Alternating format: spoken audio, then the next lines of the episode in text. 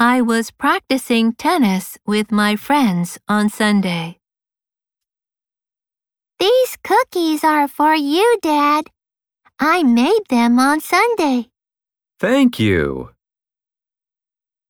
My brother and I play basketball in the gym every weekend. Are you a good badminton player, Ken? No, I can't play badminton, but I want to try it this weekend. Does your grandmother often visit you? Yes, she does. I see her every Sunday. My uncle took me to a very popular museum last summer. Will you study with your friend next Sunday? Yes, I will study with Anna. Can we go on a picnic next weekend? Sure.